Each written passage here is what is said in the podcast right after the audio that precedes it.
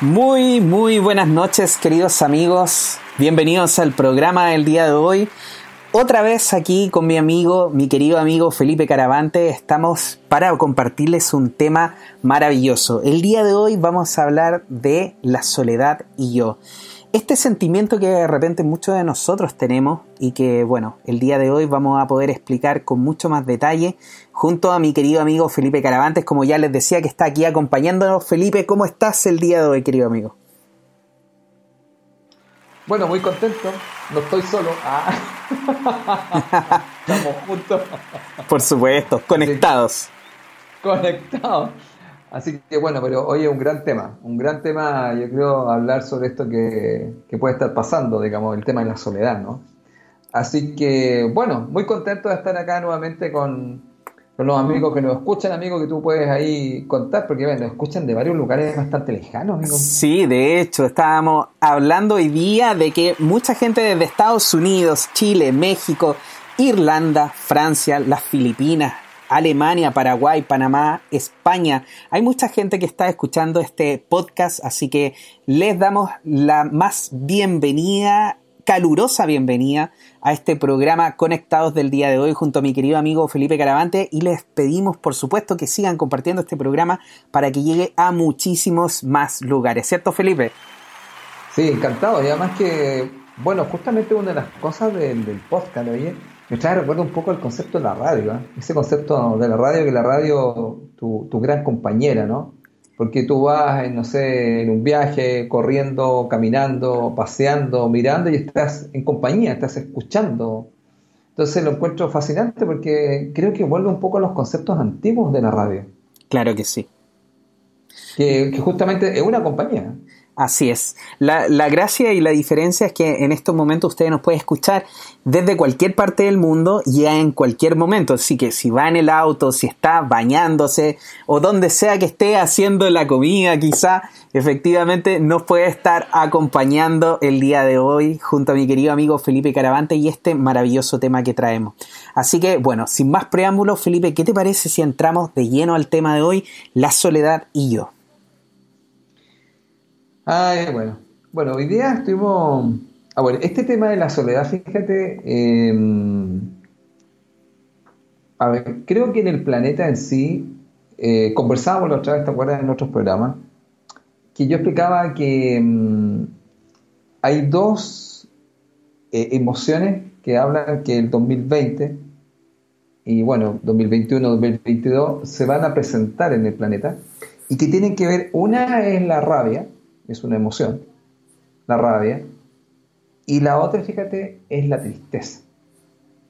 Hemos hablado ya del tema de la, rabia y, todas las situaciones que hay muchas veces con la gente con el tema de la injusticia, que también eh, se ha producido bastante en el planeta y la gente empieza a, a mirar desde ese punto de vista, de que esto es injusto. Exactamente. Pero hay otra, hay otra que está dando vuelta que a mí siempre me ha dado, siempre yo la he analizado porque en los estudios que yo he realizado y las investigaciones que he hecho, fíjate, se habla mucho desde la parte psicológica del tema de que tiene que ver mucho con la soledad, que tiene que ver mucho con la tristeza y tiene que ver mucho también con la depresión, que dicen que es un enemigo como invisible, ¿no? Y que no se nota porque la gente muchas veces no comenta que se siente solo, sino que a veces esto lo disfraza, ¿no? Diciendo que está con amigos, que está todo muy bien, que está muy feliz, pero, ese, pero eso justamente, eso a veces no es cierto. Entonces se ha ido produciendo, fíjate, una situación también ahora donde estamos más aislados, por lo menos estamos hablando de, Chile. Fíjate que yo tengo algunos estudiantes que recién hoy día salieron de la cuarentena, no podían salir, las fiestas patrias no pudieron hacer nada y estaban encerrados en su espacio. Entonces mucha gente a veces no ha podido, porque estaban, hay ciertas comunas que pasaba eso, y no podían salir o no podían ver a su familia, no, no. En el caso donde yo estoy, sí, la gente pudo salir y todas las cosas, pero hasta cierto sector, Tomás. Entonces, ¿qué es lo que pasa? Que hay gente que me comentó que no pudo ver a, su, a, sus familiares queridos, y entonces también ellos se pueden sentir solos. Claro y aquí viene un gran tema porque fíjate que la soledad se puede mirar desde varios lados. Por ejemplo, por ejemplo, una, un tema con la soledad tiene que ver mucho ahora que estábamos conversando, amigos, de la situación también que está ocurriendo en el planeta, que uno de los temas, y podemos hacer una asociación con los números, el 2020 tiene un número que es el 2, y el 2 habla de la pareja. Entonces, el 2 es convivir con alguien. Digamos, una de las maestrías que nosotros tenemos en este momento en el planeta Tierra, debido a estos dos números 2, tiene que ver mucho cómo yo convivo con alguien, pero también tiene que ver mucho con el tema de pareja. Y aquí entonces pasa, fíjate, una situación que está ocurriendo también y que se ha estudiado a nivel mundial, que tiene que ver con esta situación de que mm, mucha gente se puede estar separando, o mucha gente está teniendo problemas de convivencia. Entonces, cuando se produce esta situación, que hay estos, estas separaciones, viene este gran tema, fíjate amigo, de la soledad, donde, pero ahí viene un sentimiento también que tú planteas que tiene que ver con una herida que se llama, que es abandono. Sí, de todas maneras. Yo me siento, yo me siento, digamos, abandonado o me siento abandonado, porque puede ser por un lado, mira, puede ser que hay una separación de pareja que lleva mucho tiempo, pero también puede ser porque alguien fallece, que también ha estado pasando acá, muchos de mis estudiantes, personas muy queridos, ya no están. Entonces, a pesar de que no sea su pareja, también puede ser su papá, puede ser su mamá, y la gente siente este tema de que se sienten solos o que se sienten abandonados porque se fue un ser querido. Y entonces aquí empieza a entrar una situación que tiene que ver mucho cómo voy a manejar esta, esta sensación que tengo, que me siento abandonado, que en el fondo me siento solo, que puede ser por una ruptura de pareja, que puede ser porque alguien falleció. Y yo te voy a contar que en mis clases, amigos, yo he tenido varias estudiantes que han abandonado justamente el planeta a sus papás y eso con gran dolor de la gente, porque muchos de ellos han vivido con ellos y han visto toda esta situación y se han quedado solos. Wow. Entonces, ¿cómo manejo esta situación en esto que está pasando? Porque te das cuenta que también en el fondo eh, no hay tanta, entre comillas, de libertad para moverse. Claro. Y muchas situaciones que pasaron acá en el país, no sé si tú te recuerdas que, bueno, yo tuve algunas situaciones también en la parte familiar, donde eh, cuando la gente falleció no se podía ir gran cantidad porque no se permitía ir a los cementerios, un montón de situaciones. Ok, bueno, como te contaba Juan Pablo, este tema que ha pasado con mis estudiantes, donde han fallecido, digamos, gente muy cercana y también no se ha podido... Entonces ahí, ¿qué es lo que se ha producido? Mucha gente se siente abandonada, abandonada por sus seres queridos. Ahora, indudablemente, en la situación que ha ocurrido por el tema de, de todo lo que es el, digamos, esta enfermedad o, lo que llaman pandemia. Ahora, mm, ahí, fíjate, aparecen y se activan algunas cosas a nivel interno. Que, eso es lo que estamos un poco conversando, porque imagínate, yo estaba viendo un tema, un programa, eh, o sea, de, que sería Stefan Kramer, y Stefan Kramer hablaba un poco también del tema del adulto mayor cuando se siente solo, porque también lo podríamos tomar desde ahí. Entonces yo empecé a pensar justamente este tema de el tema de que, mira, y si lo miramos desde otro lado, porque ya tenemos a una persona que puede sentirse sola por un tema de pareja, puede también sentirse abandonado por un tema que, que, también se va la pareja o fallece la pareja o alguien muy querido. Pero también aparece, digamos, esta otra situación también, oye, que si lo llevamos a otro lado, que está también muy fuerte, ¿eh? que tiene que ver con el tema de que está existiendo una crisis como existencial, Juan Pablo, con el tema de, la, de lo que hablan sobre las religiones. Entonces también la gente de repente siente como que antes tenía, ¿cómo podríamos decir? Una, una claridad en eso. Claro. Y ahora eso no está. Entonces también como que hay un cierto abandono o realmente algunas personas se están cuestionando mucho este tema espiritual y el tema religioso. Y eso también genera un tema de soledad. Entonces, todo esto, fíjate, está llevando a una situación en el planeta que ya los psicólogos, fíjate, yo lo explicaba en clase hace como un año o dos años, que explicaban, fíjate, explicaban que en Chile el 75% de los chilenos sabía que tenía depresión mm. y que evadían constantemente buscando formas, digamos, de, ¿cómo se podría decir? De tomar esta soledad o esta tristeza o este tema existencial buscando formas de consumir cosas. De hecho. Obviamente haciendo, haciendo muchas cosas, muchas cosas, muchas cosas para no encontrarse en soledad, o sea, no encontrarse consigo mismo. Sí, tienen mucha razón en ese sentido. Y, y, se, y uno se puede dar cuenta, yo creo que nosotros lo hemos dicho en varios programas, pero cuando la gente empieza a buscar eh, las cosas materiales, para poder lograr un, un, bienestar interno, ahí yo creo que es una gran, gran señal para decirte, oye, estás en un momento donde no estás conectado contigo mismo, donde efectivamente lo que estás viendo eh, no es la realidad completa, porque lo hemos dicho en más de una ocasión también, muchas veces nosotros nos damos estos placeres de ir a comprarnos la pizza y esto, esto lo hablo obviamente cuando hay una algo que, es común y es eh, casi prácticamente de todos los fines de semana o día por medio. Porque cuando tú, por ejemplo, vives una vida tranquila, feliz, eh, sin mucho estrés, Claro que igual te puedes comer una pizza y puedes disfrutar con tu familia y todo lo demás, pero no sientes la necesidad de hacerlo para sentirte feliz. Y ahí es donde yo creo que está la gran diferencia, Felipe, en que en estos momentos, ustedes, querido amigo, pregúntense, ¿está siendo feliz por usted o las cosas lo están haciendo feliz? Y ahí es donde yo creo, Felipe, que, que está la gran diferencia donde nosotros tenemos que entrar a pensar y saber realmente si es que estamos vibrando en esta situación como más de armonía o estamos en esta situación más de estrés, de soledad, que, que cuesta tanto trabajar. Yo tengo ahí una, una historia que más ratito me gustaría contarla, eh, ahora quiero, quiero darte nuevamente el micrófono para que sigamos conversando esto, porque después te voy a contar algo que me pasó a mí, que es una historia mía y que, y que yo creo que va a graficar muy bien lo que vamos a conversar. Ok. Bueno, mira, como te seguía diciendo yo, eh, empecé a preguntarme por este tema debido a lo que vi de Kramer con el tema del adulto mayor que también se siente solo o de repente, como dicen, lo van a dejar a ciertos lugares Claro. ¿Ya? Y empieza este tema de la soledad. Entonces, bueno, eh, yo aquí me, preguntaba varias cosas. Bueno, mira, una, una de, estas, de estas cosas que yo me pregunto, bueno, es el tema de los apegos. ¿ah? Porque el apego es un gran tema.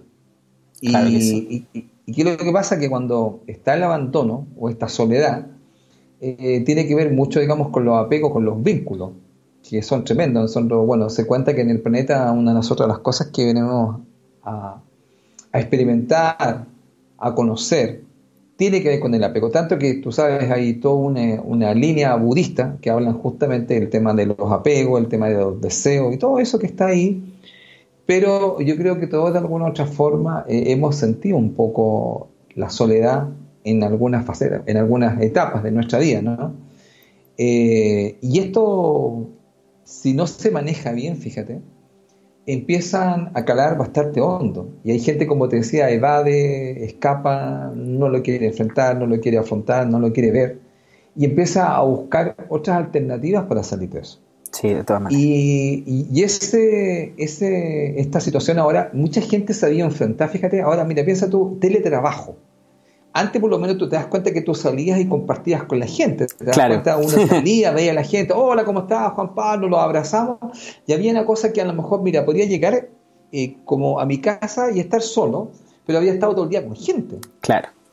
Pero ahora piensa tú, y yo conversaba con gente que está solo en su casa y trabaja desde su casa y contaban que muchos de ellos no pueden ir a ver a sus papás porque sus papás son mayores, sobre 70 años, son están en riesgo, entonces sucede que no que los ven ahí, a veces conversan así como lo estamos haciendo nosotros. Claro. Pero no es lo mismo esta parte no es lo mismo. efectiva, ¿cierto? No es lo mismo el, tacto, el, el darle un beso, el abrazarlo, el sentir el calor, es muy diferente, es muy diferente.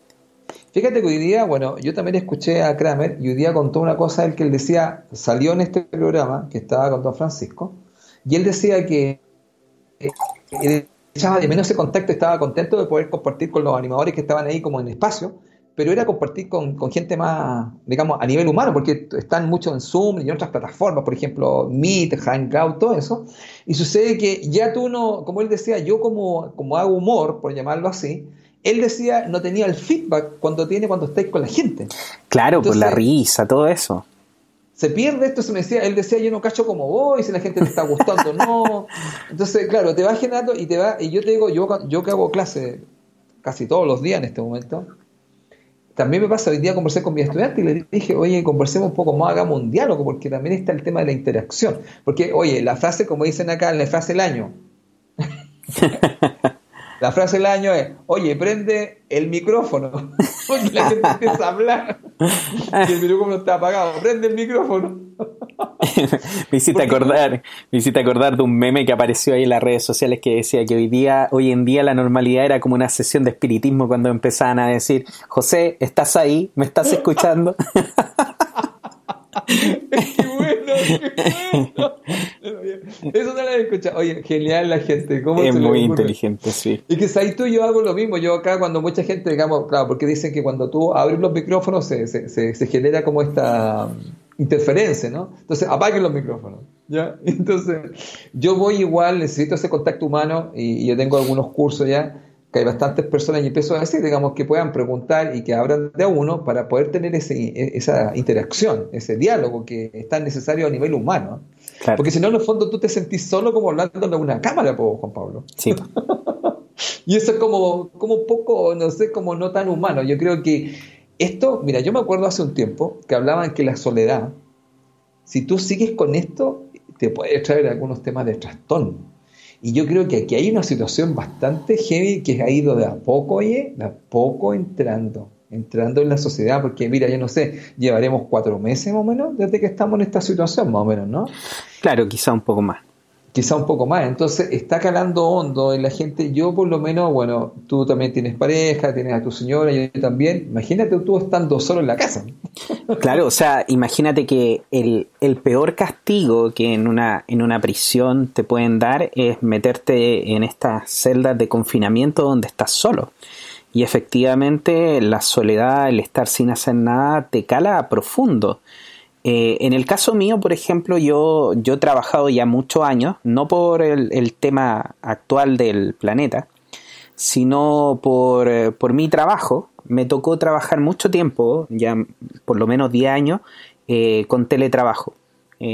mi jefe estaba en Inglaterra, varias cosas así, entonces me tocó trabajar eh, mucho tiempo en teletrabajo y ya es algo que básicamente eh, lo tengo interiorizado en mí.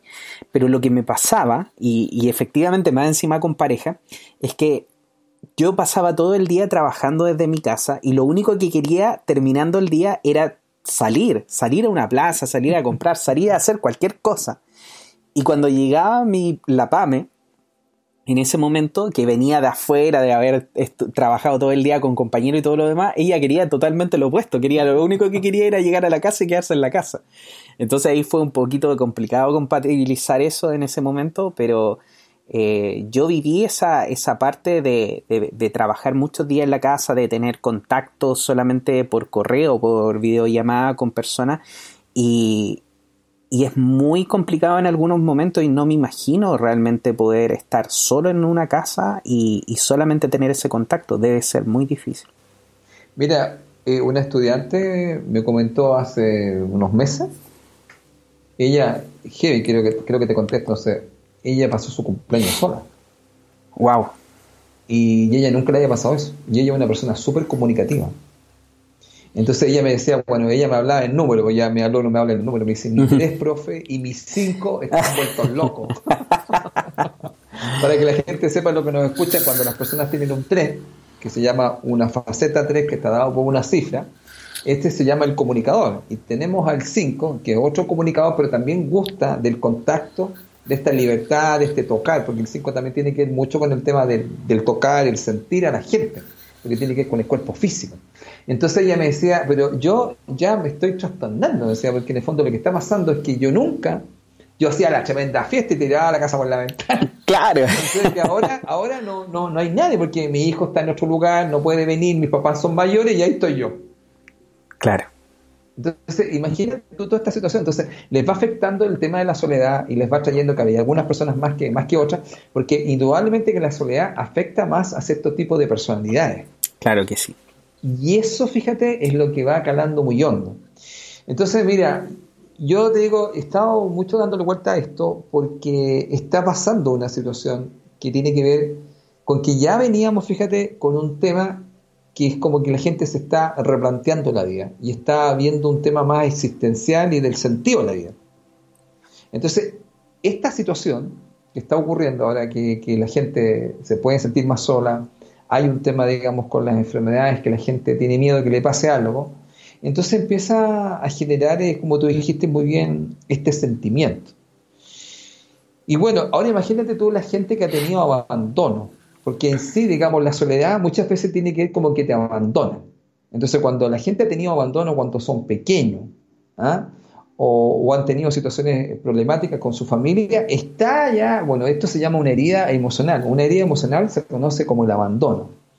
Entonces, todo esto, fíjate, yo me seguía preguntando toda esta cosa, pero quería yo mirarlo desde un punto de vista, una parte, una idea, mira.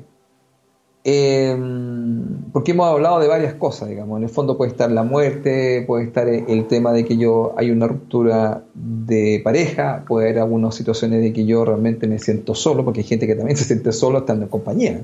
Claro. Que a veces hay gente que igual se siente sola, ¿eh? y, eso, y eso a la gente le puede pasar, a mucha gente.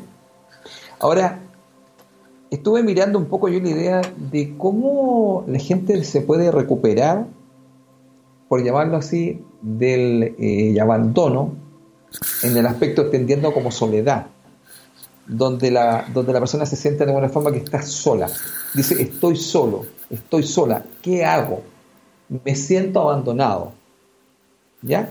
Y entonces fíjate que aquí lo que se ha estudiado en el fondo, desde un punto de vista, es que existen dos áreas claves que uno tendría que trabajar. ¿Ya? Eh, muchas veces se plantean desde el punto de vista de que hay rupturas sentimentales, que también son no necesariamente a veces temas de pareja, sino que también con personas que tú quieres, que son familiares, porque hay gente que no está casada, pero está viendo con su papá y también le genera esa situación. Bueno, una, una de las cosas puntuales, fíjate, eh, una de las áreas sería la identidad. Y la segunda, fíjate, es la independencia. Porque te fijas que aquí hay una situación de dependencia. Claro.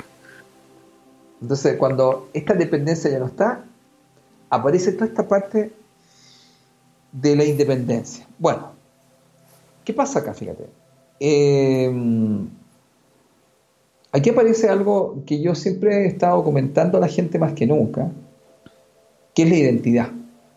Y aquí entonces aparecen preguntas súper profundas cuando uno está solo, cuando uno empieza a darse cuenta que, como tú dijiste, estoy solo y tengo harto tiempo para meditar ¿no? y darle vuelta al asunto, que puede venir de una ruptura o puede ser de algo. Claro.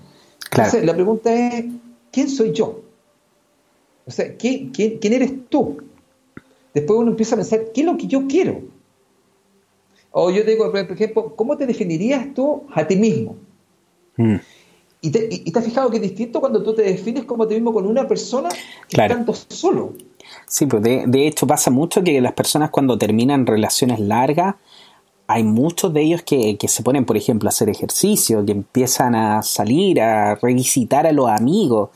Y, y es porque, claro, porque cuando uno empieza una, una, vida como pareja, de cierta manera te abocas a esa vida y te ves de cierta manera eh, completamente involucrada en esa relación y básicamente cuando estás ahí es difícil verse de otra forma. Pero cuando ese paradigma cambia, eh, cambia también lo que estás haciendo y de repente te ves con todo este tiempo libre disponible que no sabes qué hacer. Entonces muchas personas se abocan, por ejemplo, a hacer ejercicio o a buscar nuevamente a los amigos y así pasa constantemente. Yo tengo varios casos cercanos que he visto que eso ha sucedido.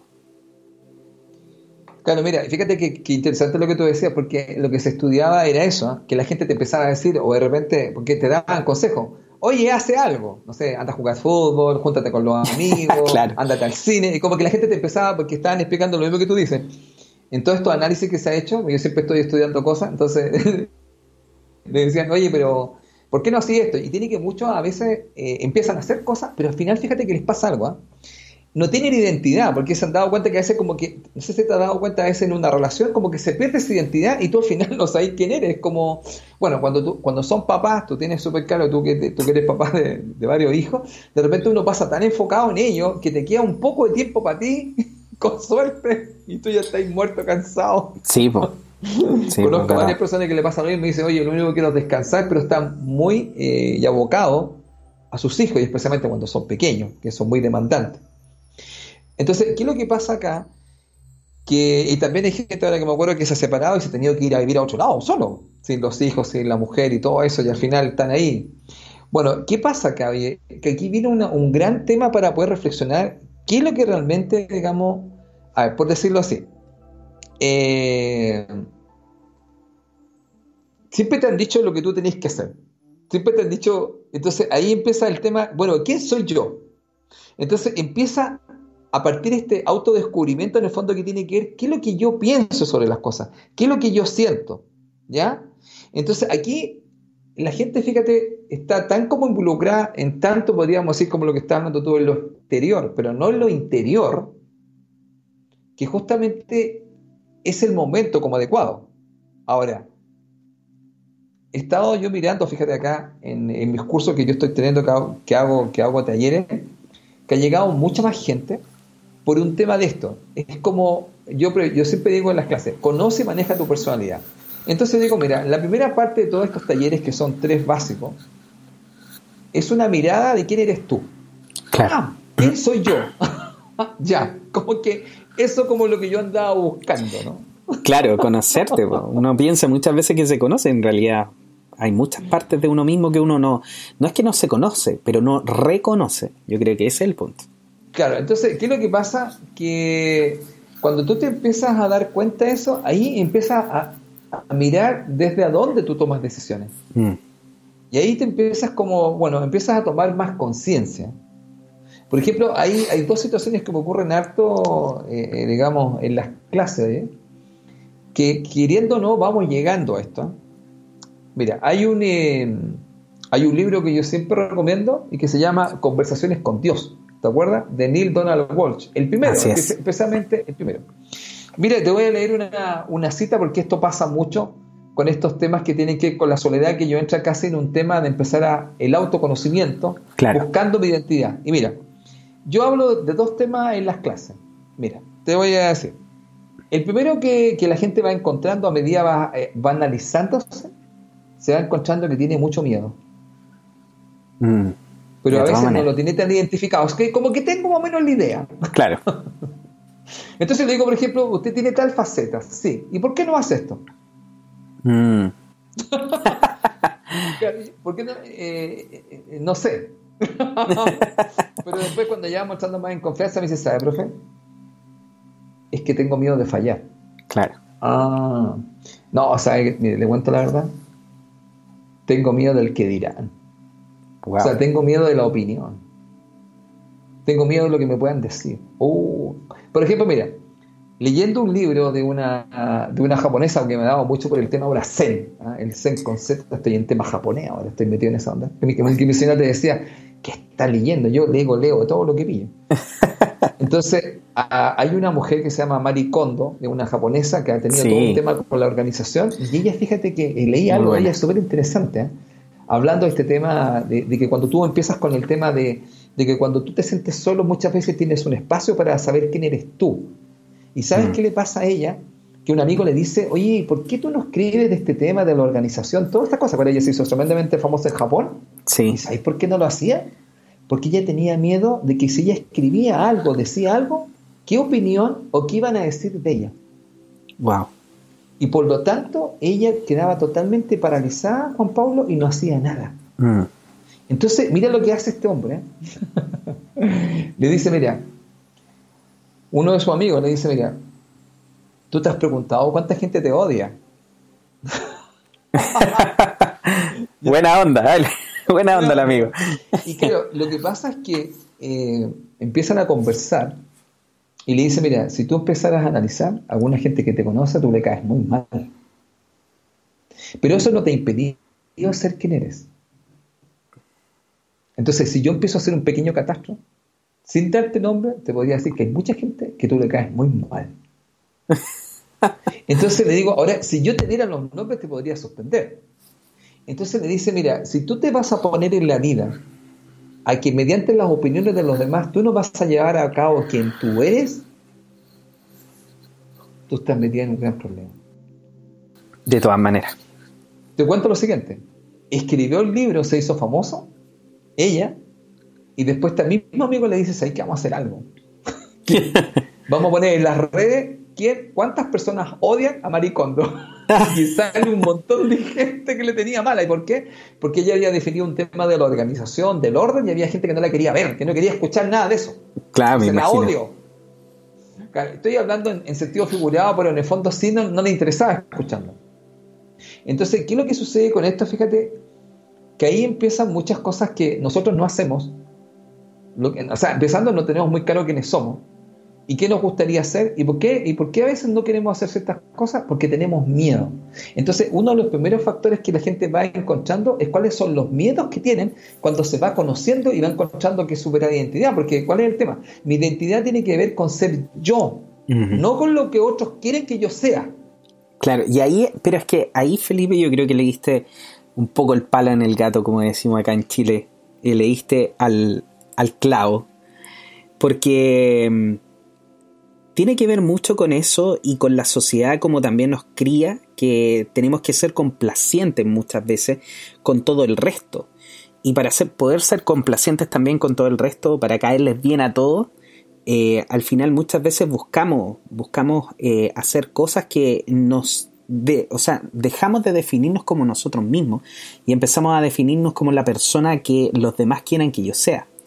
Y cuando yo me encuentro en soledad, de hecho, te iba a hacer ese comentario. Tú sabes que hay unas salas acústicas a nivel, a nivel científico donde eh, generan tan nivel de silencio que eh, las personas, después de pasar un par de minutos solamente adentro, podrían llegar a volverse locas. Porque es tan el nivel de silencio que hay dentro de ese, de ese lugar que tú empiezas a escuchar incluso los fluidos de tu cuerpo, los latidos de tu corazón y todo lo que está alrededor. Entonces, el ser humano y la mente, de hecho, ¿cuántas veces nosotros no hemos conversado esto que siempre nos dicen, vaya a meditar? ¿Y cómo medito? Ponga su mente en blanco. Y es como, no se puede, no se puede. Entonces, eh, jamás uno está realmente en silencio. Y cuando uno se encuentra en estos momentos, cuando te encuentras solo, eh, te encuentras también con tus, con tus miedos, te encuentras con tus, con tus verdades, te encuentras con muchas cosas que de repente cuesta mucho mirar y da miedo mirar de repente alguna de esas facetas. Yo eh, cuando estaba muy chico, te voy a contar esta historia, eh, yo cuando estaba bastante chico mis papás salieron los dos a trabajar. En mi, en mi, en mi casa necesitábamos mayores recursos y mi mamá estaba eh, básicamente se hacía cargo de nosotros. Pero eh, ellos decidieron que era hora que mi mamá saliera a trabajar. Yo en ese momento me encontraba en la enseñanza básica. Y cuando ellos lo decidieron, obviamente yo lo entendí como persona, eh, quizás no adulta que era en ese momento, pero sí, era un niño con mis capacidades desarrolladas. Entonces yo entendí efectivamente que mis papás querían hacer esto por el bien de la familia y todo lo demás. Ahora, lo que no entendieron ni los grandes ni yo mismo fue que mi, interior, mi alma, mi subconsciente, no estaba muy de acuerdo con eso. ¿Y por qué? Porque al final eso significaba que yo iba al colegio en la mañana y cuando yo volvía estaba solo, efectivamente. Y había muchos, muchas cosas que a mí me atemorizaban de estar solo, porque cuando yo era chico veía muchas cosas y hasta que me autoconvencí de que no las veía, porque todas las personas en mi, en mi familia me decían que, no, existían. Y yo cuando me quedaba solo era peor de repente, porque incluso yo me acuerdo siempre que yo miraba al segundo piso por la escalera, teníamos una casa de dos pisos, miraba al segundo piso por la escalera y yo veía gente pasar. Y eso me atemorizaba mucho, al punto de que yo tenía que abrir la puerta, poner música fuerte y salir a la calle, andar en patines, andar en bicicleta, lo que fuera. Mientras mi hermano llegaba de su liceo, que él, estudiaba en la tarde, entonces había ahí un desfase de un par de horas donde yo estaba solo. Y sucedió que en ese momento yo eh, me puse en un, en un aspecto, me empecé a morder los dedos la uña de los dedos y la carne que está alrededor de los dedos. A un, punto de que me empecé a tira incluso los dedos. Eh, me empezó a salir sangre de algunos dedos eh, de, la, de, la, uña porque me la comía y los dejaba muy, muy chica la uña básicamente y me empecé a hacer todo este daño. Ahora, yo cuando esto a mí me duró por bastante años. Esto fue, eh, yo creo que hasta como los 25, así que deben haber habido por lo menos unos 15 años quizás de, de, que sucedió esto de, de, yo morderme los dedos. Y un día, haciéndome una regresión, quise ir a revisar esto, porque fue algo que siempre a mí me molestó, nunca me gustó morderme los dedos, nunca me gustó comerme la uña ni nada de eso. Pero lo hacía, era algo en el subconsciente. Entonces yo pensaba que eh, esto se había desencadenado porque mis papás en algún momento habían tenido problemas. Y yo dije, claro, esto, o sea, mi conciencia me decía, esto tiene que haber sido lo que eh, desencadenó todo esto. Y cuando yo voy a ver en la regresión, eh, que hicimos una regresión en esta vida, no fue a vías pasadas, lo primero que me encontré fue a mí mismo con algo así como tres años de edad solo en el living de la casa y mi mamá estaba en el patio, estaba tendiendo ropa y yo lloraba. Mi hermano estaba en el segundo piso y no me estaba viendo. Y yo lloraba porque no quería estar solo en ese momento. Entonces ahí el terapeuta me hizo ponerme desde el punto de vista de mi mamá para entender por qué ella me había dejado solo. Y claro, yo lo entendí perfectamente porque mi mamá en ese momento estaba lavando ropa, tenía que ir a atender, tenía que hacer cosas, no tenía alguien que me estuviera viendo. Y lamentablemente, tú sabes, en la casa hay que hacer las cosas sí o sí con niños, sin niños hay que hacer las cosas. Entonces, en ese momento yo me sentía solo y lloraba. Y después fuimos al momento donde nuevamente me sentía solo, cuando estaba más grande, y empezó a desencadenar esto de morderme los dedos. ¿Pero por qué lo hacía? De hecho, me preguntó ahí el terapeuta, me decía, ¿pero a ti te gusta comerte los dedos? Yo le decía, no, pero es el mal menor. ¿Y por qué era el mal menor? Porque al morderme los dedos yo tenía algo que no podía obtener desde el punto de vista de hablarlo, porque no era capaz de hablarlo, no era capaz de asimilarlo, que era obtener la atención de mis papás, de no sentirme solo, de tener la capacidad de decir yo no quiero estar solo. Y al no ser capaz de decirlo, mi cuerpo, mi alma, me llevó por el camino de morderme los dedos para que me prestaran la atención que yo necesitaba. Ahora, yo esto lo comparto, no tengo problema con hablarlo porque de verdad para mí ha sido, ha sido un, camino largo, un recorrido largo de, sanarme efectivamente de esa situación. Eh, yo no culpo a nadie, no podría, ni a mis papás ni, ni a la situación, pero sí eh, aprendí que lo importante de todo esto era decir, yo no quiero estar solo. Decirlo simplemente aceptarlo y decirlo. Y ya de grande me pasaba cuando nosotros nos cambiamos, nos fuimos a vivir juntos con la PAME. Yo tenía 22 años, la PAME tenía 21 cuando nos fuimos a vivir juntos a un departamento. Y me pasaba que de repente eh, yo tenía que ir, por ejemplo, a comprar el pan. Y la PAME me decía, ah, pero anda tú.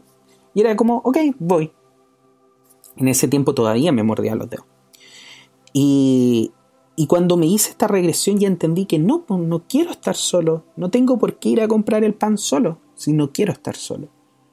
Entonces después cuando vi esto, de hecho fue, eh, bueno, no, sería como mágica la palabra, yo sé que no es mágico, pero después de esta regresión yo al día siguiente dejé de comer meloteos. ¿Pero por qué? Porque entendí desde dónde venía. Desde dónde venía esa necesidad de, de, de morderme los dedos para que los demás me prestaran atención. Y cuando entendí de que lo que yo tenía que hacer realmente era hablar y decir yo quiero que me presten atención, eh, dejé automáticamente de morderme los dedos.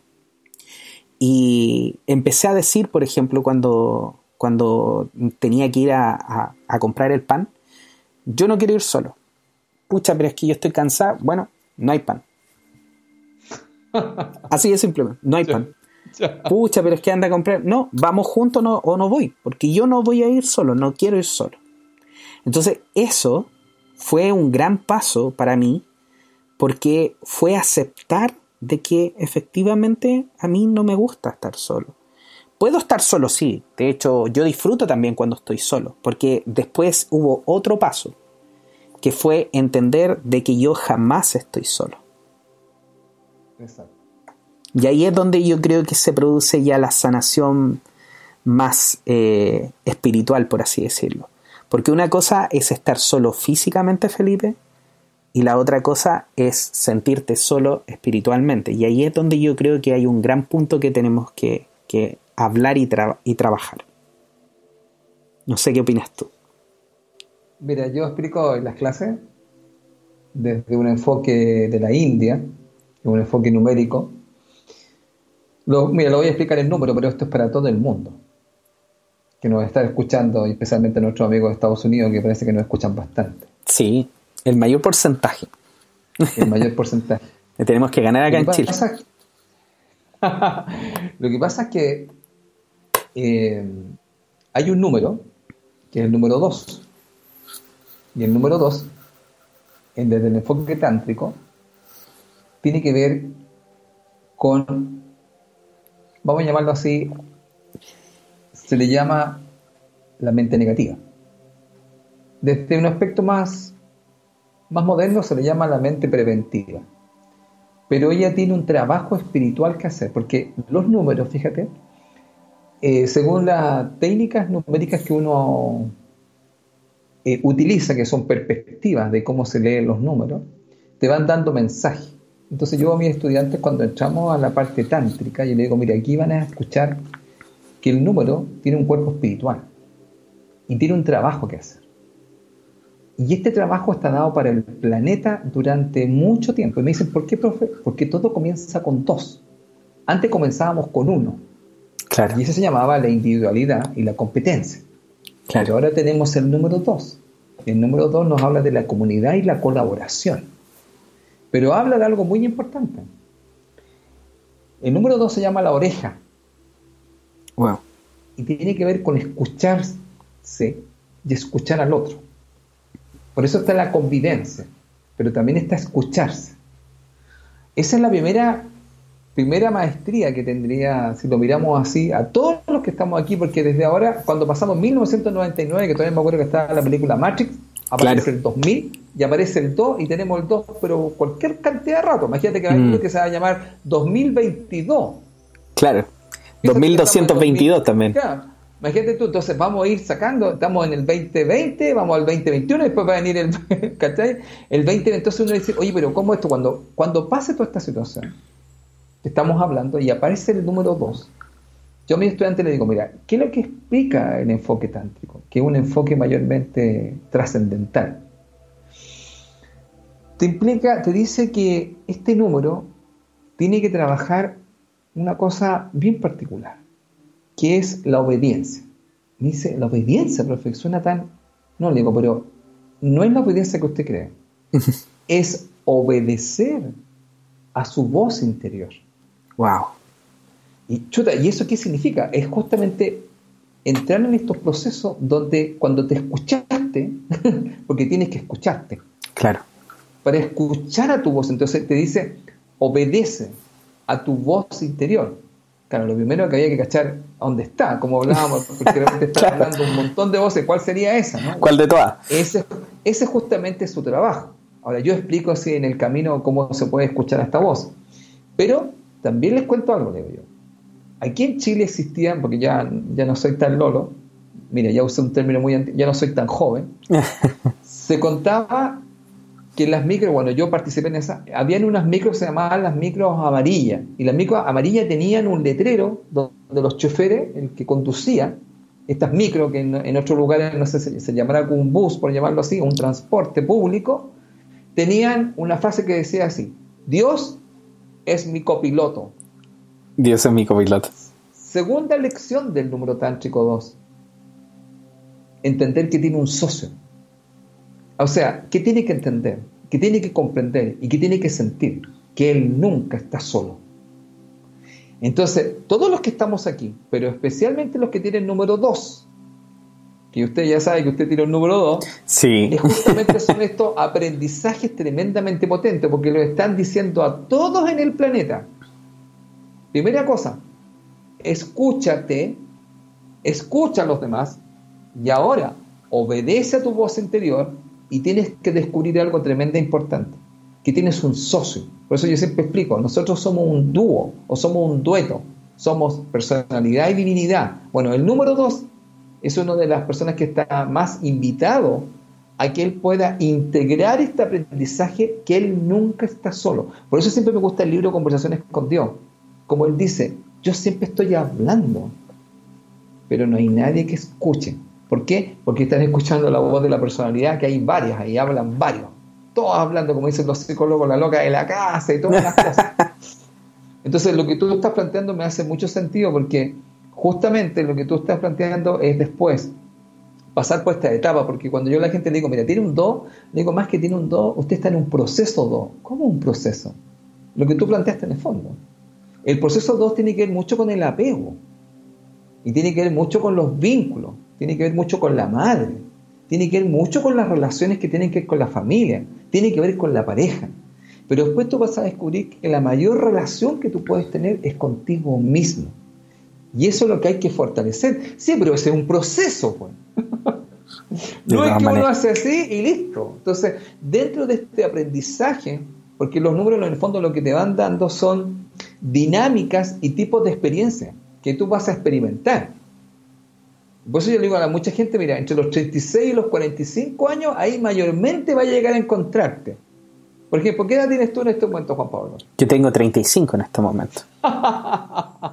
¿Ve? Entonces, estamos llegando al límite. Entonces, se dice que entre más o menos un rango, entre los 36 y los 45, uno empieza a encontrarse y entonces profundiza con quién realmente es uno. Y una, por ejemplo, los números que son maravillosos para indicarte qué camino hay, porque los números, en el fondo, la sabiduría de los números, que desde la India se llama aritmosofía, que es la sabiduría de los números, que es Sofía, aritmo, Sofía, sabiduría de los números, te dice, mira, yo te quisiera dar una información. Y esta información habla sobre ti, sobre un proceso, sobre aprendizajes a integrar. Ahora, también hay que tener claro que en estos aprendizajes a integrar vas a conocer la luz y la oscuridad. ¿Y qué es lo que pasa? Que la oscuridad es lo que te lleva a la luz. Por ejemplo, todo lo que te pasó, todo lo que ocurrió es para llevarte a la luz. Pero vas a tener que experimentar la otra parte. De todas maneras. Ahora, todo lo que estamos aquí, estamos experimentando este tema de trabajar. Te fijas, ahora todo el mundo habla de comunidad. ¿Te acuerdas que en nuestro programa hablamos un poco de la, no sé si te acuerdas de la letra Y? De, la, Sí, claro.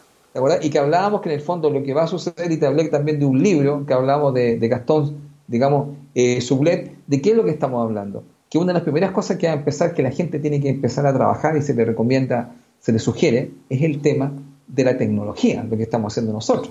Claro. Y después meterse a una plataforma y después de ahí trabajar en comunidad. Entonces, mira, en este momento hay varios youtubers, no sé si tú has escuchado, amigo, hay varios youtubers que en este instante están siendo bloqueados por el tipo de, de información que suben algunos están siendo desmonetizados. Hay gente que en este momento, unos youtubers que yo seguía, sé tú que dejaron de trabajar y dijeron, no me dedico más a esto, así que ha sido un agrado y me estoy dedicando a otras cosas. Están hablando de la letra Q. Ah. Están hablando de la letra Q. Entonces, ¿qué está pasando? Aquí está ocurriendo mucha cosa. Ahora, ¿qué es lo que pasa? Que también aquí hay una, hay una situación también, pues, que en el fondo también aparece la otra parte, que es lo que hablamos en el tema del abandono de la soledad. Aparece la independencia porque aquí aparece un tema que nosotros te das cuenta que toda esta gente que está trabajando en estos medios también no son tan independientes porque están dependiendo de este, de este ¿cómo lo llamaríamos a YouTube? Es una tremenda plataforma, ¿no? Claro, es una plataforma, exactamente. Pero tenemos que dejar claro que YouTube no es algo fiscal ni es algo público. YouTube es algo particular, es una empresa particular. Exactamente. Por lo tanto, ella fija sus condiciones. Exactamente. Entonces, quieran o no, ellos se metieron ahí y tienen las reglas de ese juego. Y ahora, ¿qué es lo que habría que hacer en el fondo? Es trabajar este tema de la independencia. Bueno, me salté un poquito aprovechando el, pase que me hice yo mismo, me hice un autopase, porque habíamos hablado del tema de que cuando yo me siento abandonado, me siento solo, ¿cuáles son dos áreas clave a trabajar? Uno es la identidad, que tú estás hablando muy interesante, empiezo a buscar quién soy, y por otro lado está la independencia. Y como tú dijiste, en este conócete a ti mismo y cómo me defino, cuando yo me empiezo a sentir solo, quizás me voy a encontrar, como tú dijiste muy bien, con los miedos. Y fíjate que justamente un número que representa el miedo, Juan Pablo, es el número 2. Wow. El 2 se llama justamente el miedo. Y es justamente una de las cosas que nosotros, cuando no trabajamos el miedo, el miedo justamente es algo que no nos permite ser quienes queremos ser. Como lo yo te hablaba, ¿por qué usted no hace esto? Porque en el fondo tengo miedo. Por ejemplo, hay gente que tiene un miedo súper especial, mira, tengo miedo a no hacerlo perfecto. Uy, sí. Porque si no lo hago perfecto, entonces hay que no lo hago. Y entonces ahí quedamos en un punto muerto y una forma de bloquearse. Porque hoy uno, bueno, mira, vamos a hacerlo lo mejor posible. Por ahí podríamos cambiar un poquito esa parte sí, para no entrar en malas compañías que yo le llamo, tú sabes, autoexigencia y perfección. A mí me pasaba mucho cuando estábamos en, en Radio Body, ¿te acuerdas? En un principio que yo actuaba básicamente de DJ y estaba ahí detrás de las cámaras y la gente siempre me, decía, oye, pero póngale un micrófono a JP. y yo nunca quería, yo tenía micrófono, pero no quería porque me daba miedo, me daba mucho miedo, o sea, a través de todo esto que me pasó yo desarrollé un pánico escénico eh, que me costó mucho superarlo. De hecho, yo toqué en una banda, fui guitarrista líder en una banda como por cinco años y, nos tocaba salir a, presentarnos. Y cuando nos tocaba salir a presentarnos, para mí era, o sea, no era un, problema el hecho de no saberme las canciones ni nada de eso, era el problema del salir al escenario. Y me costó años superarlo. Así que sí. Eh, muchas veces nosotros dejamos de hacer cosas que amamos, cosas que nos llenan. Por ejemplo, a mí Felipe, yo siempre te agradezco cuando nosotros hacemos estos programas por darte el tiempo de hacerlo, porque para mí es un, es un momento que de verdad me llena y me, me, hace feliz poder hacer todo esto. Y, pero eso no lo, no lo descubrí hasta que lo empecé a hacer, hasta que yo dije, ya, sé que más? Voy a hablar nomás.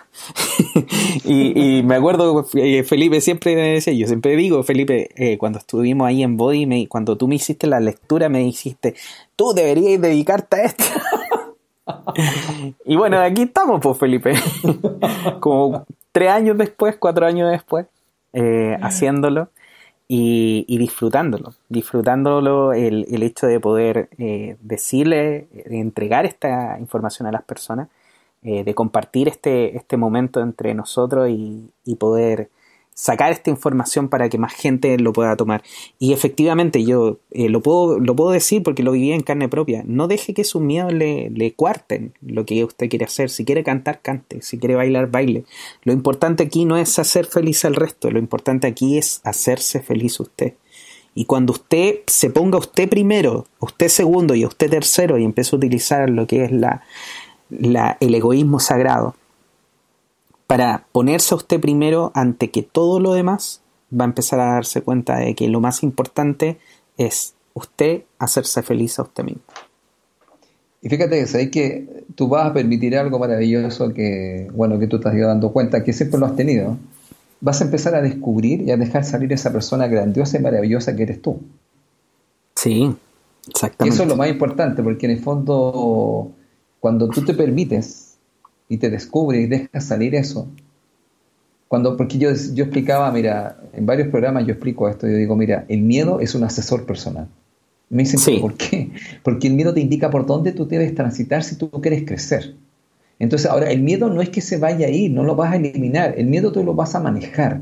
Entonces, entre mejor sepas manejar el miedo, vas a empezar a sacar esa, esa, vamos a decir, esa persona grandiosa y maravillosa que eres tú. Porque en el fondo, y una cosa también que quería comentar, fíjate ahora, mientras estamos haciendo esto, algo que quiero decir con respecto a este tema. Mira, yo hoy día estuve haciendo un programa de, con respecto al dinero feliz, happy money. Y hay una cosa en este concepto, fíjate, que tiene que ver mucho también, que yo sé que hay un tema con respecto al dinero en el planeta, más que nunca ahora. Tú sabes que hay muchas cosas que, que están pasando con respecto al tema del trabajo, y es un planteamiento que se va a venir muy fuerte al planeta, que es cómo va a ser la economía, cómo van a ser las nuevas profesiones, porque se cuenta en el fondo que aquí hay, va a haber mucho cambio en esto, mucho cambio, mucha gente reinventando y otra gente con algunos problemas bastante graves, porque yo he visitado a varios algunos amigos y han tenido que irse de sus locales y le han pasado varias cosas, y algunos dicen, Felipe, estoy tratando de salir aquí, y le digo, mira, la creatividad, igual hablando, hablando con varias personas también, mira, muchos artistas, Claro. Pablo, ya que tú hablaste de esa parte artística tuya, muchos artistas también viendo cómo de alguna forma va a resolver algunas cosas que están pasando ahora. Mira, hay un concepto que me gusta mucho de Happy Money, que creo que una vez lo conversamos acá, pero yo no he dicho todo lo de Happy Money porque Happy Money es bastante más largo. ¿eh? Porque Happy Money tiene que ver, por un lado, eh, con la gestión ordenada de tus finanzas o de tu riqueza. Tiene que ver mucho con tu personalidad financiera y tiene que ver mucho con sanar la relación que tú tienes con el dinero. Ahí tendríamos tres puntos importantes. Y yo la otra vez que creo cuando conversamos acá en un podcast que hicimos, yo expliqué algunas cosas muy básicas. Pero también hay una tremendamente importante, ¿eh? tremendamente importante. Mira, que yo creo que puede causar mucho miedo. Mm. Pero mira, es esto, mira. Cuando, cuando tú empiezas a hacer lo que te gusta, que vas a tener que hacer ajustes para algunas cosas. Happy Money explica, este es un concepto espiritual. Happy Money, por si acaso, viene de un concepto Zen, que en el fondo Zen es una palabra japonesa. Entonces, Happy Money te habla en el fondo que, que siempre ha estado unido, entre comillas, el dinero con la felicidad. Porque en el fondo, cuando la gente piensa en felicidad, igual piensa en dinero. Hay una relación como que se están como entrelazados estos temas. Sí. Pero fíjate que el tema tiene que ver con algo muy importante que la gente que nos pueda escuchar. Este, este tema de sentirse rico, según el concepto de Happy Money, no tiene que ver tanto con tanto dinero que tienes, sino que el concepto básico es que tú eh, valorices y aprecies lo que tienes ahora. Lo que tienes ahora. Ya. Según este concepto espiritual, Money te dice en el fondo que la riqueza tiene que ver mucho con la conexión emocional que tú tienes con el dinero y también con lo que tienes. Pero mira lo interesante de Happy Money. Aquí voy con esto porque voy a hacia otro lugar que yo creo que está ocurriendo acá, porque la gente me dice, claro, pero esto es tan pragmático. Yo digo, tiene que probarlo. Mm. Yo les voy a contar algo. Yo lo que hablo muchas veces, generalmente yo lo pruebo tengo un tema, yo tengo un 5 muy fuerte y los 5 nos gusta experimentar las cosas. Entonces cuando a veces te hablo con tanta ay, este gallo con tanta seguridad es porque lo he experimentado. No significa que eso no haya, no, no, hay cosas que no me han funcionado. Claro que no, pero al hacer los ajustes que nosotros hablamos, vamos ajustando hasta que le damos al centro. Claro la diferencia es que yo no le llamo error, sino que no le di al centro. Ya me voy acercando al centro pero para, para sacarme al centro y darle al centro tengo que experimentar y tengo que probar, pues. Porque si no pruebo, entonces estoy en el miedo. No, no, no voy a hacerlo porque capaz que falle. Claro. Eso no me lleva a ningún lugar. Entonces, ¿qué, qué, es lo que trato de decir con esto? La gente me dice en el fondo, ¿hay temas económicos? En este momento, ¿hay un tema de replanteo en el planeta? Sí. Eso es cierto. Ahora, ¿qué pasa? A lo mejor estoy solo. Volvamos a la soledad. Estoy solo, claro y voy a tener que solucionar mi problema. Bueno, podríamos decirlo así. Ya sabemos que desde el número 2 te diría nunca he estado solo, porque tienes a tu divinidad interior. Ya, hay que fortalecer esa conexión. Fortalecer el vínculo, sí. Claro, ese, ese vínculo hay que fortalecerlo y eso se hace con entrenamiento. Pero también observe ahora, mire, ¿cómo le puede ser más fácil a usted? Porque en el fondo me siento solo contra el mundo con respecto a esto. Yo le digo, mira, no estás solo, estás con tu divinidad, pero ok, esa es una unidad. Ya, si tú quieres llamarte que estás solo con tu divinidad, estupendo, porque estás con alguien. Y eso es una unidad. Ahora, ¿cuál es el tema? Que yo puedo avanzar en mi prosperidad o en mi abundancia cuando yo empiezo a enfocarme, porque yo toda la gente le digo, mire, esto es un problema de enfoque. ¿Cómo que un problema de enfoque? Mire, yo digo, cuando yo usted lo escucha hablar, ¿dónde usted se enfoca? Se enfoca, vamos a llamarlo así, en la zona de apreciación o en la zona de resentimiento o en la zona de escasez ¿ah? o en la zona de, de, abundancia. ¿Cómo usted mira? Primero el enfoque, como dice Happy Money. ¿Qué es lo que tienes por lo que puedes dar gracias? Ya, y desde ahí vamos. Vamos ahí. Ahora, ¿qué pasa? Cuando empiezas a hacer eso, que no solamente tiene que ver con el dinero que tienes, sino que también con la familia que tienes, con el lugar donde vives, con, con que, mira, con una cosa maravillosa, tú y yo estamos sanos, maravilloso, eso hay mucha gente, ya, gracias, gracias, gracias. Gracias, cuando hago eso yo, cuando yo hago eso, yo voy haciendo crecer un entorno que está alrededor mío, que mira qué es lo que explica Happy Money. Solamente con conectar con este tema de apreciación por las cosas que tú tienes, tú cambias tu vibración y llegas a otro nivel de oportunidades que no tienes en un nivel más bajo. Mm. Ese nivel de oportunidades tú no sabes cuándo, y lo quiero explicar acá, porque uno puede decir, mira, nosotros estamos haciendo algo acá pero también por una cosa tremendamente importante. Dinero feliz habla mucho de cuando tú haces las cosas que te hacen feliz. Sí, pero me dicen, pero Felipe, yo no tengo el dinero. Tranquilo, ahora estamos en un proceso para llegar a eso. Entonces, que lo primero que hago, porque la gente me dice, pero ¿cómo? A ver, mire, la gente piensa mucho en lo tangible y no piensa que todo lo tangible viene de lo intangible. Exactamente. Entonces, ¿cómo consigo una oportunidad de algo moviendo la energía? Pero moviendo la energía desde donde a mí me gusta. Puedo partir yo al principio y decir no tengo nada. Bueno, ya, ok, a nivel tangible nada. Pero te gusta lo que haces, sí. Sigue moviendo la energía y sigue dando gracias por las cosas que tienes y por lo que te gusta hacer.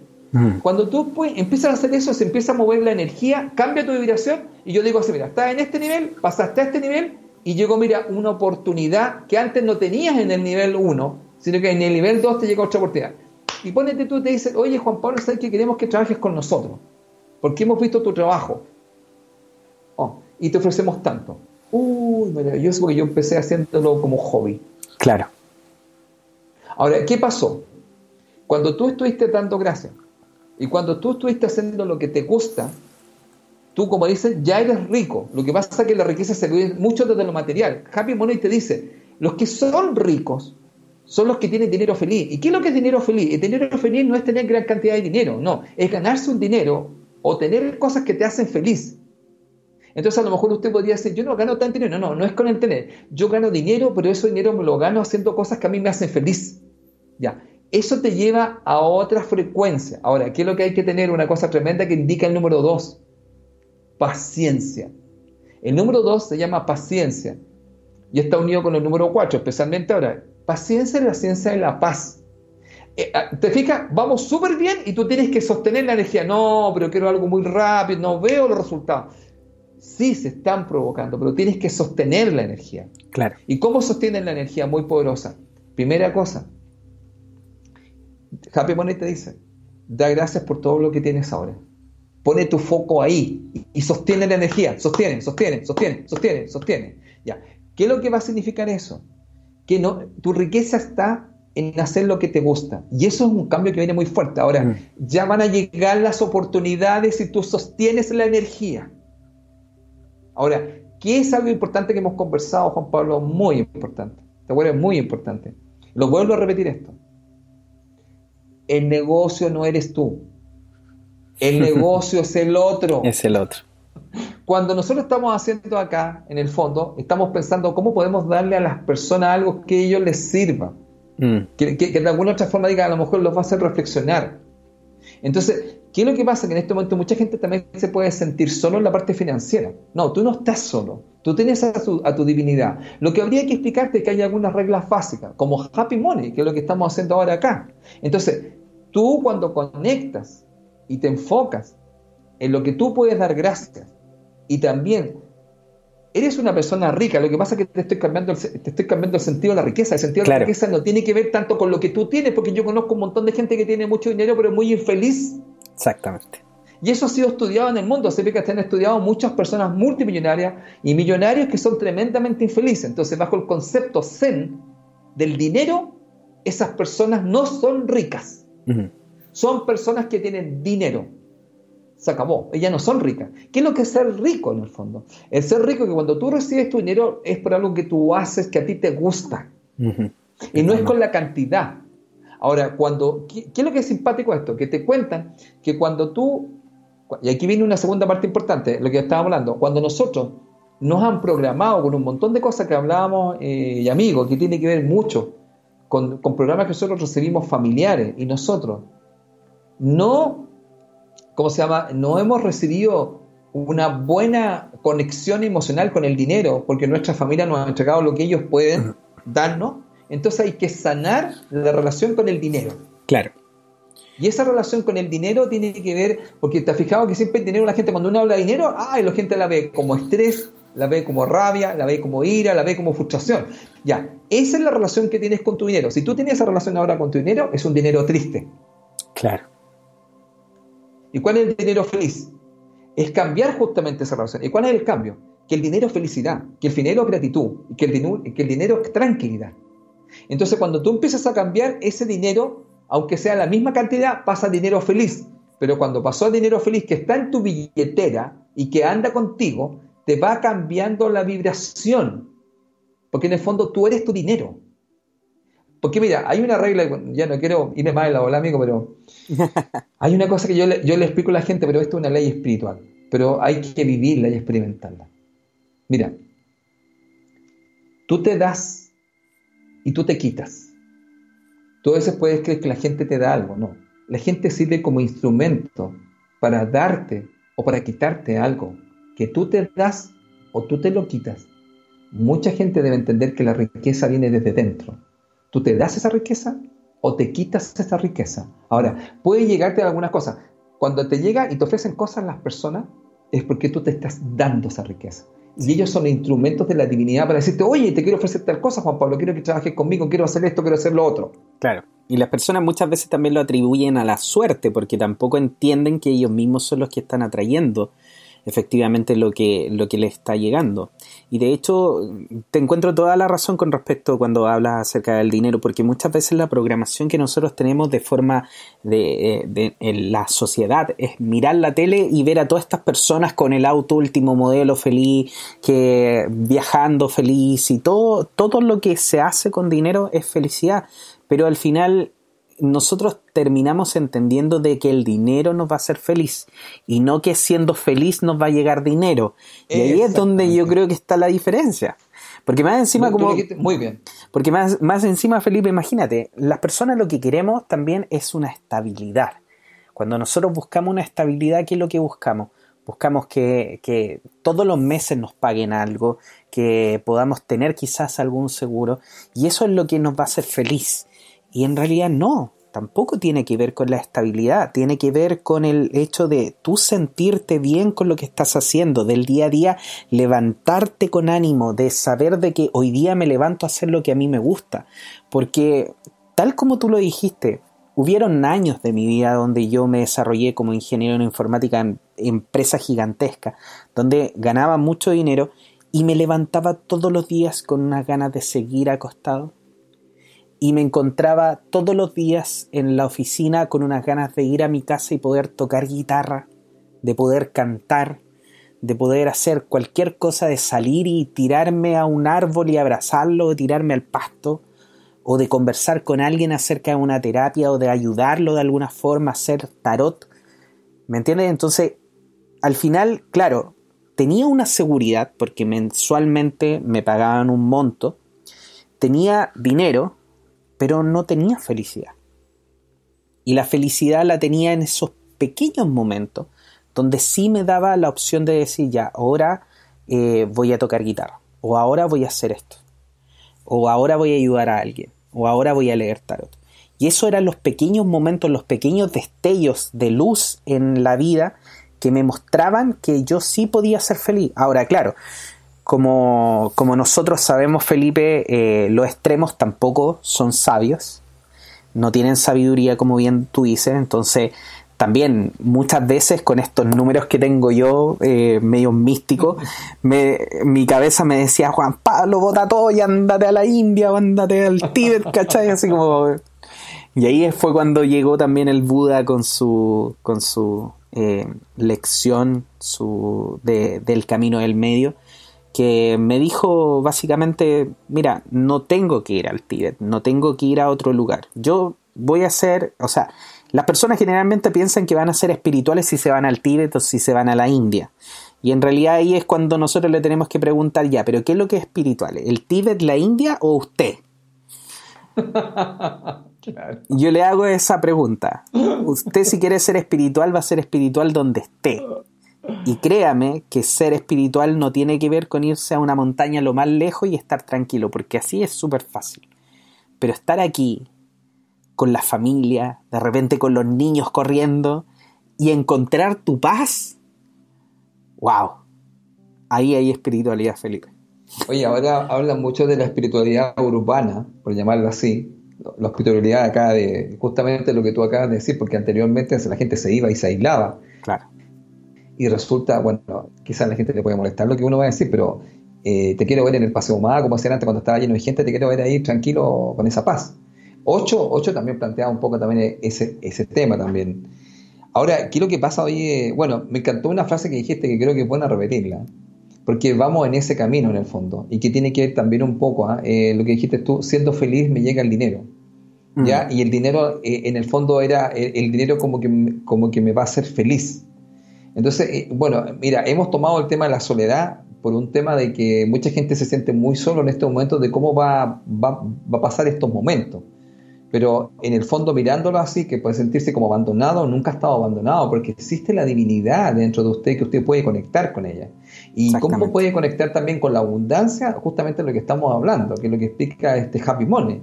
Happy Money te dice que tú eres rico, en el fondo, si tú estás haciendo lo que a ti te gusta, y de alguna otra forma también importante tienes que ordenar tus finanzas, pero es tremendamente importante sanar la relación con el dinero que tú tienes, y en el fondo tener muy claro que si eres feliz, vas a seguir, vas a seguir creciendo y eso te va a traer otros niveles de oportunidad. Yo creo que es un gran planteamiento en este momento en el planeta, Juan Pablo, el tema de la felicidad. Sí. Entonces, como que el dinero da felicidad, claro, lo que es cierto que está unido dinero con felicidad, pero ese dinero feliz viene de hacer lo que a ti te gusta.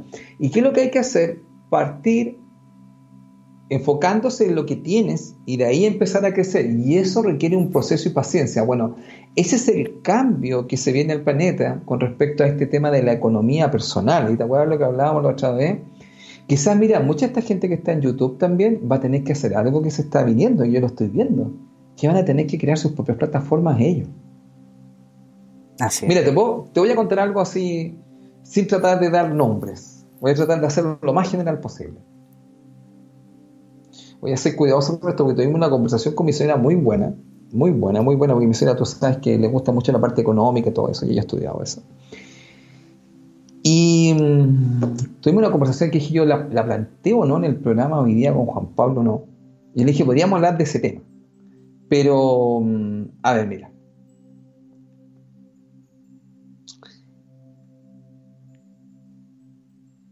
Hay un tema con los artistas porque ha pasado muchas cosas con el mundo como artístico. Claro.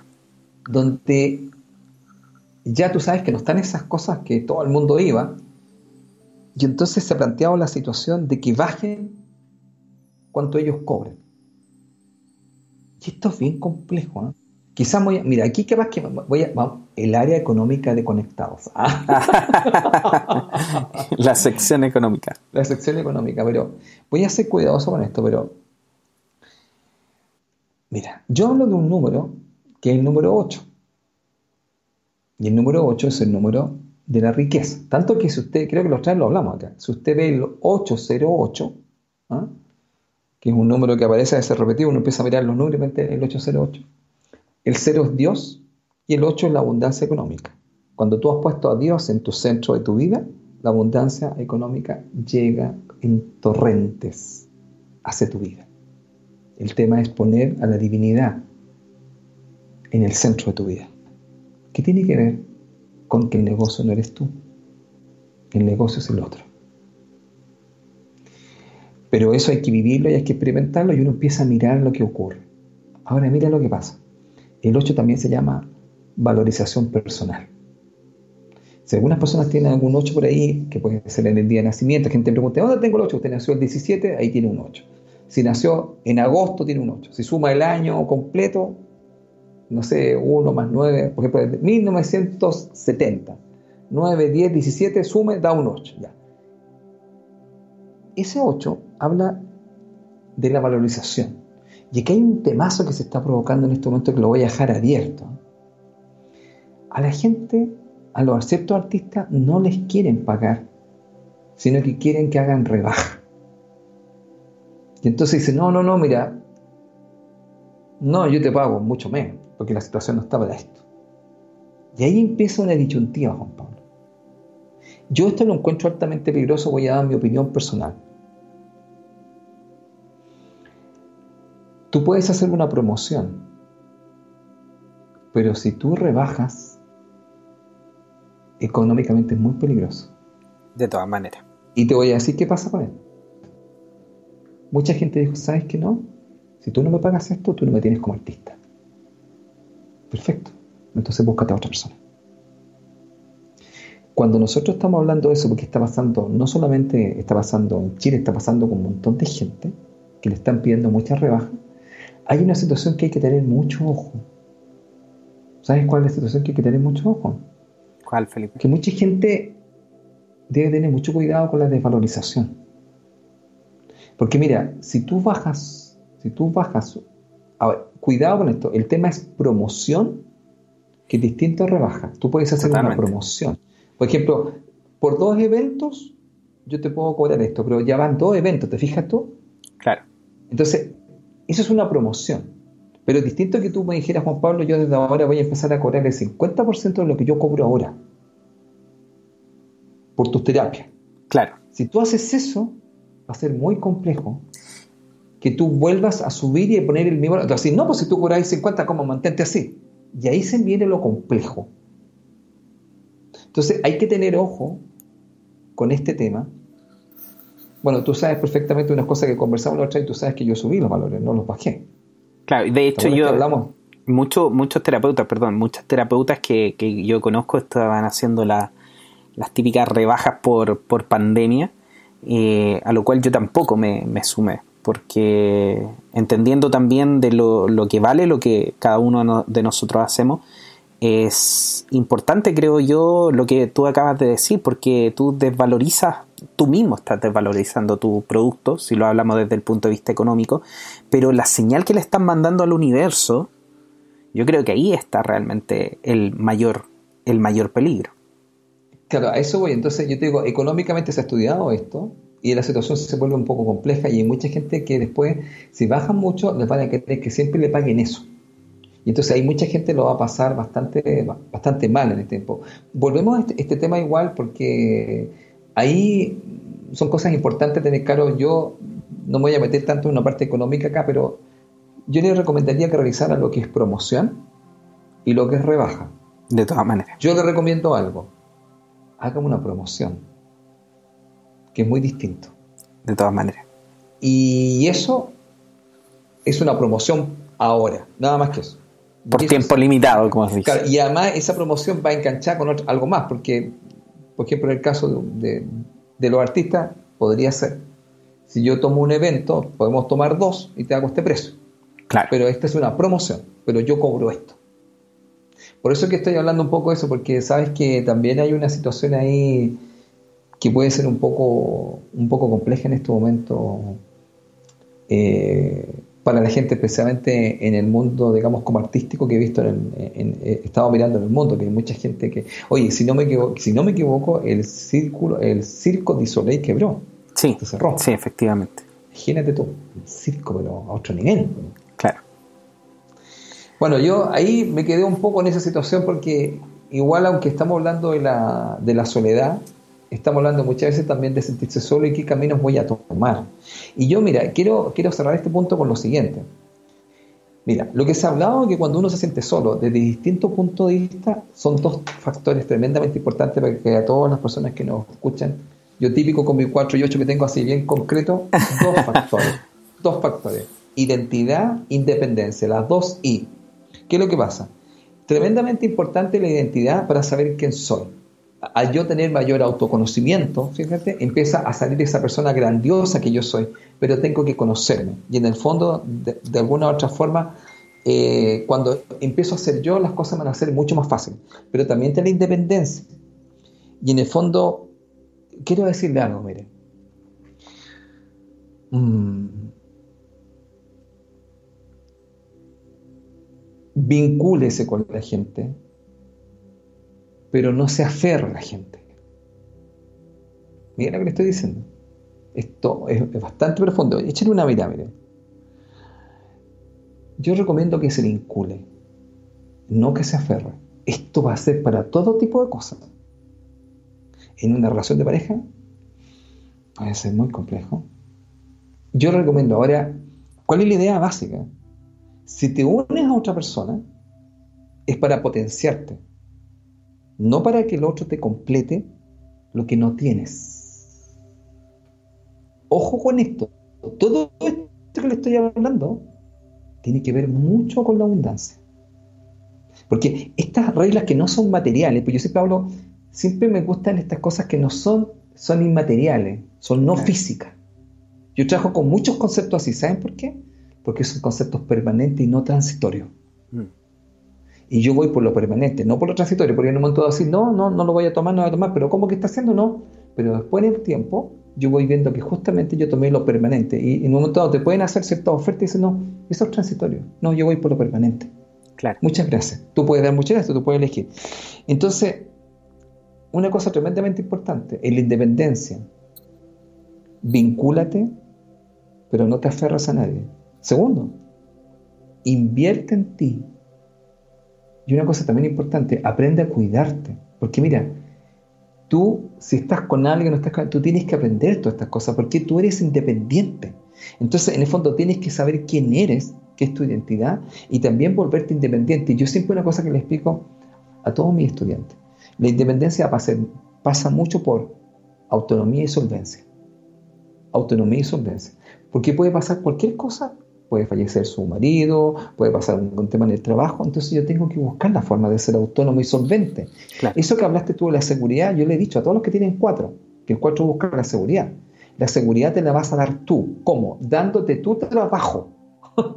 tú te vas a dar tu propia seguridad, tú creándote trabajo. Entonces aquí aparece el número, el número uno que es tan importante. ¿Qué es lo que es el número uno? Es la creatividad. Yo tengo que ser creativo. Tengo que ser creativo para estos tiempos.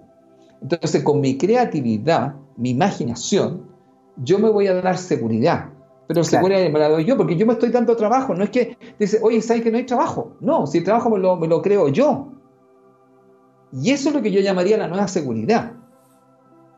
Y también tener claro que cuando, si me vuelvo independiente, yo tengo que, voy a tener relaciones con las personas y me voy a vincular, no me voy a aferrar. Porque todos también las cosas tienen un ciclo. Y otra cosa importante, vuelvo a decir lo mismo. Invierta en usted. Invierte en ti. ¿Ya? Así que bueno, yo espero, digamos, quiero dejar estas dos cosas porque esto se mueve desde, se aplica a lo que acabo de decir, fíjate, se aplica para temas sentimentales. Porque mucha gente cuando empieza a conocer quién es realmente y se vuelve más independiente, fíjate, empieza a comprender otros niveles y no se siente tan solo. Porque realmente si usted supiera quién es, mira, ¿quién soy? No soy uno solo. Por eso que uno de los grandes temas que hablan de que cuando tú crees que tú solamente eres la personalidad, mm, entonces siempre vas a estar dependiendo de tu personalidad y como hablamos en el tiempo, tiene mucho miedo. Entonces, cuando se pregunte quién soy, yo soy un dúo. Entonces, cuento con mi divinidad. ¿Y qué tengo que hacer yo? Fortalecer la conexión con mi divinidad. Porque mi divinidad, por eso que los grandes maestros pues, ellos tienen súper claro, en el fondo, que ellos están sostenidos no por su personalidad, por su divinidad. Claro. Por eso, mira, hay un libro maravilloso que se llama Conversaciones, se llama, perdón, no, un curso milagro, no sé si un, curso milagro, sí, sí, ¿Cierto? Claro. Y un curso, espérate, déjame buscarte una frase que, que anoté la otra vez, mira, te la voy a decir porque la encontré genial, mira. Esto para toda la gente que nos escucha. Mire. a ver, vamos a decir así. La presencia del miedo es señal inequívoca de que estás confiando en tu propia fortaleza. Wow. Tu propia fortaleza es tu personalidad y tu ego. Mira, la presencia del miedo es señal inequívoca de que estás confiando en tu propia fortaleza. Un curso de milagro. Cuando tú tienes mucho miedo es que estás confiando en que, pucha, ¿cómo lo voy a resolver? ¿Cómo Felipe resuelve esto? No, no, no, no es así. Entonces, cuando yo empiezo a darme cuenta que es mi divinidad interior y que Felipe está al servicio de la divinidad interior y que el negocio no se trata de mí, sino que se trata de los otros, entonces, como diría la gente, yo estoy totalmente confiado y tranquilo, porque no estoy siendo sostenido por la personalidad. Por eso que esa carta de Tarot 8 que me encanta, la del número 1, existencia, que aparece como una, un, ser que está como en una rama o en una hoja así. Sí. ¿Te acuerdas así? Este que yo lo ponía, esa, esa es, me sostiene la divinidad, no mi personalidad. Mi personalidad está ahí con mi ego sentadito, sostenido en la mano de Dios. Entonces ahí estoy yo. Ahora, esa conexión, ese es el número uno todos los que tengan uno. Porque si no, lo uno es el ego, es el exceso, digamos, de ego, de repente piensa que todo, y, ahí entonces uno se asusta, porque está totalmente programado. Claro. Claro, y acuérdate también lo que dice la Biblia, pues Felipe. La Biblia aparece ahí, dice que el ser humano no debería preocuparse por lo que va a comer el día de mañana, porque ni siquiera los pájaros del cielo se lo preguntan, porque tienen la fe de su lado que les dice que van a tener sí o sí comida. Y en ese sentido yo creo que una de las grandes cosas que nosotros no logramos entender en estos momentos como seres humanos que tenemos que trabajar con la fe, desde la fe, porque si bien es cierto, eh, no estoy hablando desde el punto de vista de la, de la religión. Y lo que hablábamos hace un rato, el sentirse solo tiene mucho que ver con el estar desconectado, con uno mismo, con la divinidad. Y ahí es donde yo les digo, mi proceso interno de sentirme solo eh, cambió cuando yo me di cuenta de que efectivamente eh, jamás he estado solo. Y también una cosa súper importante que yo le he dicho otras veces y la vuelvo a repetir, porque cuando yo me conecto, por ejemplo, con las personas, hay muchas personas que de repente me contactan porque tengo esta habilidad de conectarme con la energía de las personas. Y muchas de las personas que yo he hablado acerca de esto, yo le digo, pero es que ustedes no, no, entienden de que yo no me conecto hacia la persona, no es como que yo trato de leer su mente o trato de ver su energía. Yo lo que hago, básicamente, es que voy hacia arriba, porque hacia arriba nosotros estamos todos conectados. Cuando, yo cuando yo pienso en esta persona, yo no pienso en el ser individual que está enfrente mío, porque ese ser individual es simplemente una presencia de que de este gran cosmos, de esta gran conciencia que es Dios, que somos todos parte, que todos somos parte de esa gran conciencia llamada Dios. Y cuando yo me conecto con esta energía, yo no voy hacia el frente, yo no trato de romper la barrera de mi cuerpo, mi mente, tratando de entrar a su mente, no. Lo único que hago es que le pido a Dios que me dé la oportunidad. Yo digo Dios o más bien también el universo. Le pido que me dé la oportunidad de conectarme a esta energía y de ver lo que sea que tengo que ver para poder ayudar a esta persona. Y así a mí me funciona. Porque sé que arriba estamos todos conectados. Somos todos parte de lo mismo. Por lo mismo le digo que si usted hoy día se siente solo, es fácil buscar pareja y es fácil buscar a persona y es fácil buscar amigo para poder evitar sentirse solo o buscar algún hobby. O por ejemplo hay personas que se ponen no sé a andar eh, en bicicleta o salen a correr y empiezan a llenar su vida de un montón de actividades para no sentirte solo. Y en realidad aquí el consejo desde una persona que ha tenido que vivir esta experiencia sería cállate y escucha. Y te vas a dar cuenta de que siempre ha estado acompañado. Así que bueno, querido Felipe, como siempre nos hemos pasado. Sí, ya me di cuenta, me acabo de cuenta. Así que bueno, vamos a cerrar entonces el capítulo de hoy. Eh, me gustaría que, dijeras tus palabras al cierre, Felipe, como siempre, agradecerte, por supuesto, de tu presencia, de, todo el conocimiento que nos entrega y de esta charla maravillosa que siempre decimos, Felipe, nos vamos, vamos a hacerla cortita, vamos a hacerla de una hora, pero de repente hablamos tantas cosas que son interesantes que te juro que en mi corazón siempre está la intención, Felipe, de, de terminar en una hora, pero se, hace, se hace un poquito difícil. Ay, amigo, bueno, mira, bueno, yo espero que, las personas que escuchen esto eh, les sirva esta información. Bueno, la idea básica es dar información para, la transformación, aunque esa transformación la hace usted. Eh, nosotros vamos mostrando algunos caminos y usted puede ir revisando.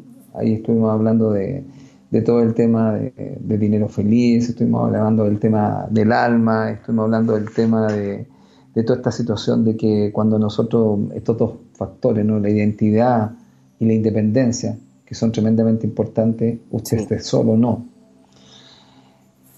Eh, eh, mira, yo quisiera cerrar con una frase, con algo que me quedó dando vuelta la otra vez, que, que lo encontré súper interesante. Es sobre la vida, en el fondo.